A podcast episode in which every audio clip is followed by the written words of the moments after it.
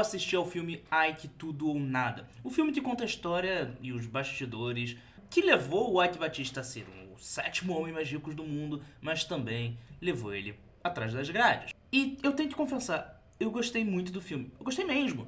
Principalmente da interpretação excepcional do Nelson Freitas, que rouba a cena dele mesmo. Ele, como protagonista, consegue perder a cena para ele próprio. Ele manda muito bem no filme. O filme, ele é muito bem feito, ele é muito bem executado. Certamente é uma obra que mostra que o Brasil sabe fazer filme. Todavia, ele não é perfeito, como nada na vida é perfeito. O filme tem muitos problemas, principalmente o fato, para mim, o principal problema do filme é o fato dele tentar fazer você ter simpatia pelo Ed Batista. Tão legal. E a segunda coisa é como ele perde o tom muito facilmente. O filme ele tenta mostrar ao mesmo tempo a história de como o Ike Batista criou toda aquela treta que levou ele a, bem, ser preso, como também ele tenta mostrar como a sociedade brasileira o enxergava naquela época. O fato dessa parte de como a sociedade brasileira enxergava ele é interessante? É, mas isso daria muito um filme à parte. É como se fossem dois filmes, sendo que o segundo filme foi recortado e encaixado às pressas no primeiro.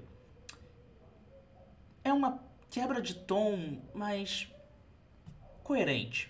Coerente.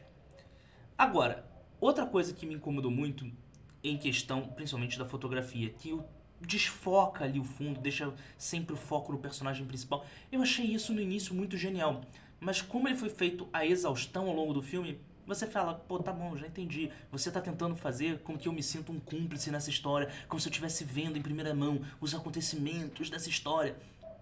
Eu já entendi isso. Você não precisa ficar jogando isso na minha cara o tempo todo.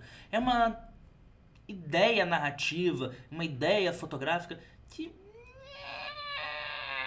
cansa. De qualquer forma, é, eu agradeço muito ao Referência Nerd por ter me dado a chance de escrever sobre essa crítica, porque de fato eu gostei do filme. Inclusive, se você não conhece o Referência Nerd, olha aqui esse site. Você pode ler minhas críticas, você pode ler um bando de matéria incrível escrito por uma equipe maravilhosa.